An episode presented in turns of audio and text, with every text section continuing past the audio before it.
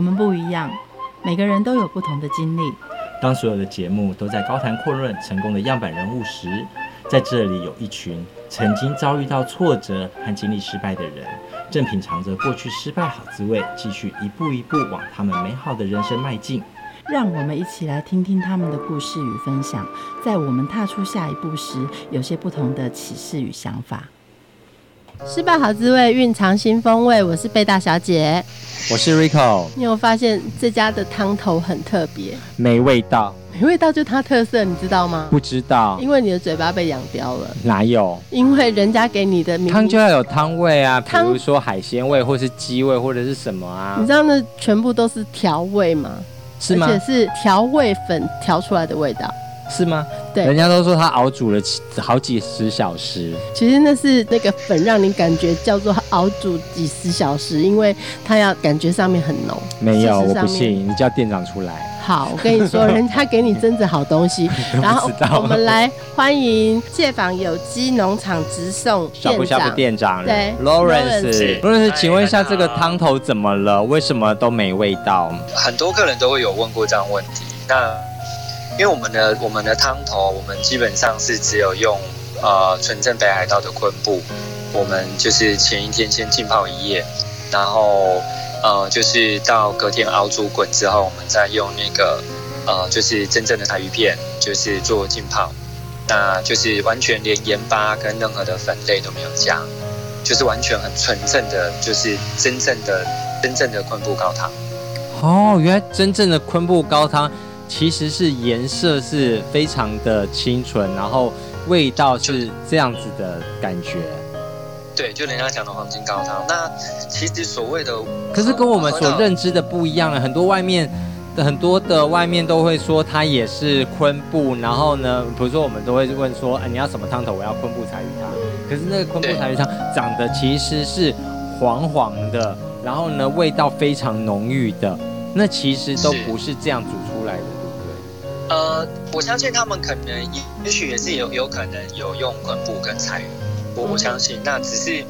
呃，只是一定要加加一些汤，所谓的汤汤头要用的粉，才会有我们喝习惯的味道。因为所谓我我们对我们一般人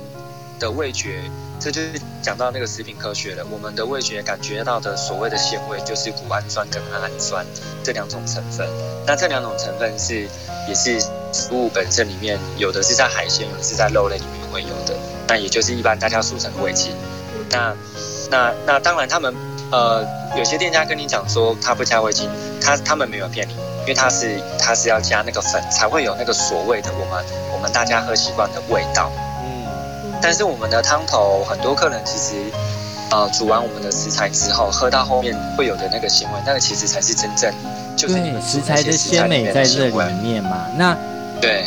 那为什么你会坚持只要用昆布和柴鱼？因为这个基本上就是我们当初会会想要做这样子的锅物，就是因为自己家里面有长辈，那因为生生了大肠癌，然后我们开始很注重就是。吃的东西之后，然后我们才会发才才慢慢了解到说，其实呃很多呃就是食物的呃在台湾很多餐饮业必须要做食物的添加，那、嗯、那些其实长期下来对我们来讲是不好的。其实也不是餐饮业，就连自己在家里那种比较懒散的妈妈，有时候烘搭洗烘下去，就 就高汤块，对，那高汤块放下去，其实那也就是完全吃不到食物真正的原味，对不对？对啊，对啊，就是我们从小就吃习惯了，所以其实基本上我们，不然你看外面一碗贡丸汤，为什么？哎，他连那个贡丸汤喝下去都有味道，明明他那个感觉。就是只只是煮煮面的那个汤，然后再加可能一匙一匙香油，然后加那个芹菜。可是为什么这样子喝下去，你们会觉得很好喝，会很有那个味道？其实就是必须要靠到我刚刚跟您报道的谷氨酸跟氨酸这两个味道。OK，那你为什么对那两个味道恨之入骨？也没有啦，这样会害到你的生意，不是吗？不会，不会，不会。就是我我们其实那两个味道本来就是我们我们会会觉得很好喝的，很好吃，或是很好喝的味味觉的感受。那只是，呃，如果是今天用粉类去去去去调的话，基本上那个在对你的身体的负担，其实是又又多多了一个，造成你身体去负担跟代谢的那个那个压力就对了。那我们我们会希望说，因为我们的食材就已经是用很好的呃，比方说有机蔬菜，还有呃很好不要养殖、生态养殖的海鲜。那其实用这些呃很天然健康煮出来的食物本身的那个汤，所以我们都跟我们客人讲说，这个汤是可以喝的汤。嗯，的确是可以喝的，而且越喝越好喝，不会说喝到后面非常的口渴。对啊，对啊，所以就是基基本上就是，而且。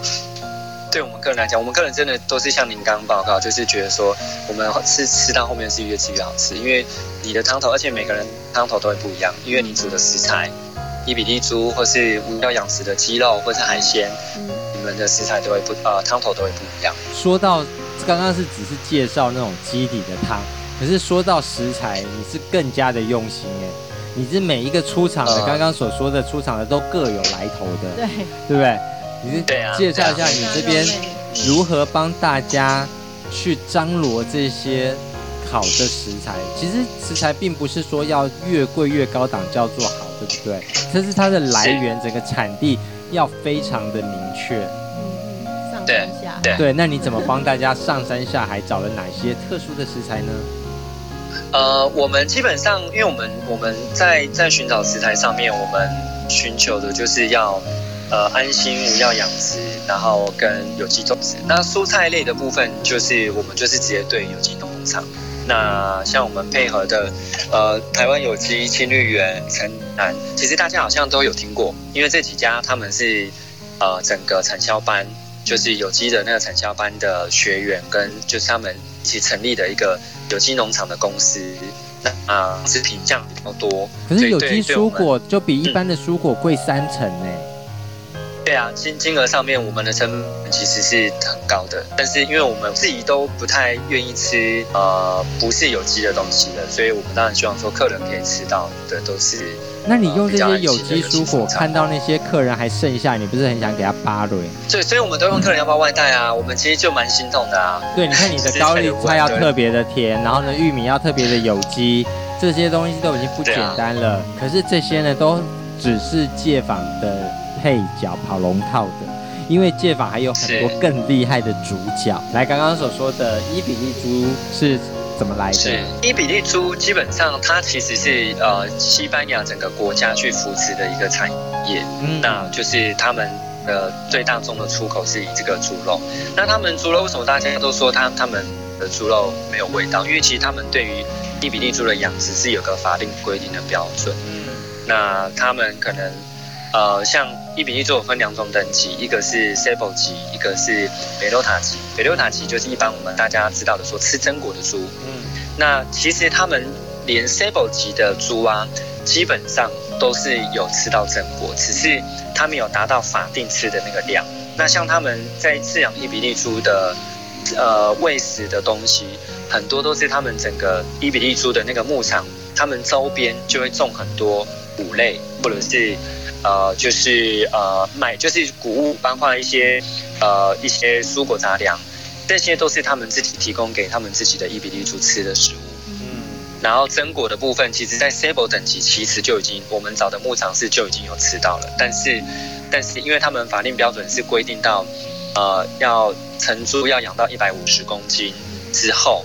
然后再转直接后面增肥到一百八十公斤是全部都要移。移到那个橡树林区去放牧，这才可以称为北德塔级。这是他们有一个法定的一个严格标准。那但是不是说 Sable 级就没有吃到成果？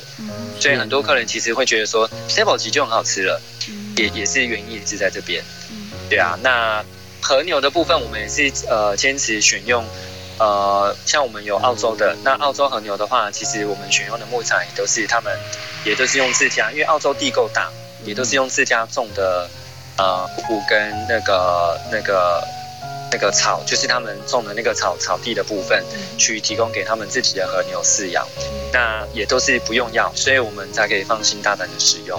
那目前呃进口的肉品就是以和牛跟伊比利猪为主。那其他的肉像呃樱桃鸭、还有安心的鸡腿，这个都是我们台湾在地无药养殖的那个安心的牧场去做去去做供应的。天哪，这个像店长是什么星座的人？怎么那么挑剔呀、啊？哎 哎，是那个那个巨蟹座啦。哇，爱家的巨蟹座会把所有的客人当家人这样对待，因为自己家人不敢吃的，怎么会给客人吃？对不对？是啊，对啊，我们就是包的海鲜也是很厉害，还有生食级的海鲜呢。哦，对，呃，像我们基本上，嗯，我们的像，比方说跟我们配合最久的阿和斯，他就是在云林，他现在其实也蛮有名的。那阿和斯他们就一直是走生态养殖的路线。那所谓的生态养殖，他们就是一样是用，他们一样是用那个海水去养殖，可是它里面养殖池它是用有里面有海藻。然后有鱼、虾、贝类，它就是仿照一个生态循环的模式，就是因为他们他们这整个生态循环是一个东西是会消化另外一个东西的排泄物的，所以他们用对，就是一个小的食物生态生态食物链，所以他他们这样这样子这样子去做养殖，他们而且他们绝对不密集养殖，所以其实量的部分就是没有那么多。那这样子的效果就是我们吃到我们吃到嘴里的就是很安心，然后呃，包括我们的虾子，其实我们我们的虾子，包括阿和斯的牛奶杯，都是客人吃过。我们其实听到一句话，我们就很欣慰了。虽然我们经营的很辛苦，我们最开心听到客人讲的就是，现在吃习惯你们家的啊，现在去外面吃，他们没有办法在外面吃火锅了，就是不 不止火锅啦，就是他们会觉得吃吃的好像好像吃没几口就觉得那个味道好像。有点太过了，他们的自己的身体都感觉得到，那这是我们听得最欣慰的那个话。哇，那你这样子。是赔了多少钱才能养出这一群识货的饕客？基本上那个钱我们已经数不清了，因为到现在还是 我们的起心动念是希望说可以让就是不一定有时间在家里吃的外食族，因为像我以前出来上班，我们自己都是吃外面，我们家庭也是也是都是吃外面。那我们是希望说至少有可以有一间店是可以让客人他不管是招待客户或是带家人来吃。他们至少可以有这么一家店，是让他们可以健康安心的吃东西的店。我们其实有有好几次是真的，我们其实经营的辛苦，有点想放弃的时候，真的都是因为这些客人，我们有一种被需要的感觉，然后我们才会继续坚持下去。像我有一位客人，我们没有询问他是什么病，可是他第一次打来，他就问我们说：“你们的汤头有没有加盐巴？”我们就说没有啊，然后他说：“好，那他要预约。”然后后来他就变我们的固定熟客了，然后他就跟我们说，因为他说因为他的身体状况，他不能吃盐巴添加的食物，所以他说他根本没办法在外面吃饭。可是今天他也是出来工作了，他说他根本也没有时间，就是在家里煮好，然后再带便当或是出来拜访客户的时候根本没办法。所以变成说他他真的他说他没有在外面吃饭的情况下，他也蛮痛苦的，就是然后他他就说他就是只有在我们这边，他可以就是。很放心的这样子吃一餐，然后还有我们现在外面吃到海鲜，不是说全部，有一些为了在运送途中，为了保持它不会腐败，有一些就是你你们可能有听过有人讲说海鲜有化鬼，或是有泡过那个，它其实就是会添添加一些，那其实是合乎法令的哦，不是都说他们是违法的，就是合乎法令的一些保存，就是可以防腐的一些东西。那其实我们很多人。为什么说吃海鲜会过敏？其实不是真的对海鲜这个食物过敏，很多人其实是对这些添加物过敏。嗯，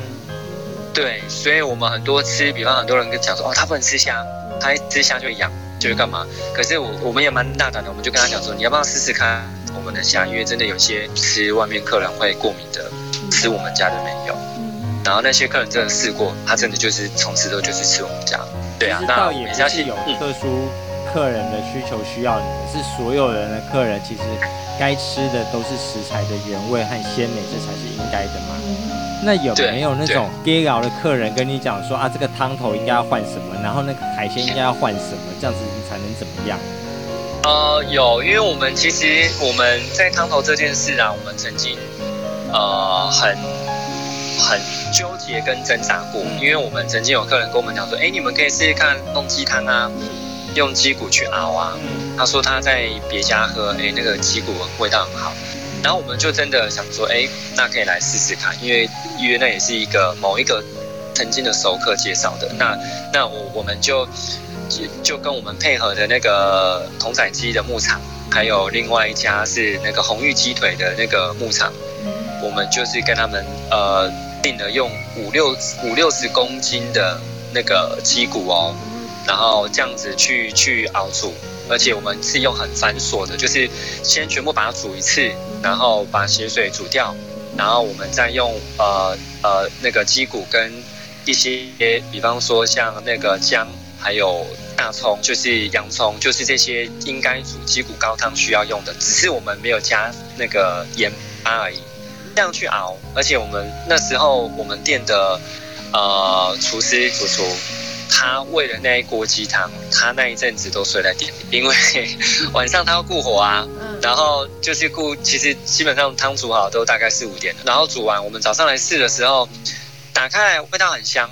可是我们发现说，我已经用了那么大量的，怎么没有办法像外面的鸡汤是，比方说像有的人说什么那种煮到白色的那个是比较不可能，那那可是我们喝起来就发现说奇怪，怎么还是少一个味道？对，然后我们才发现说，原来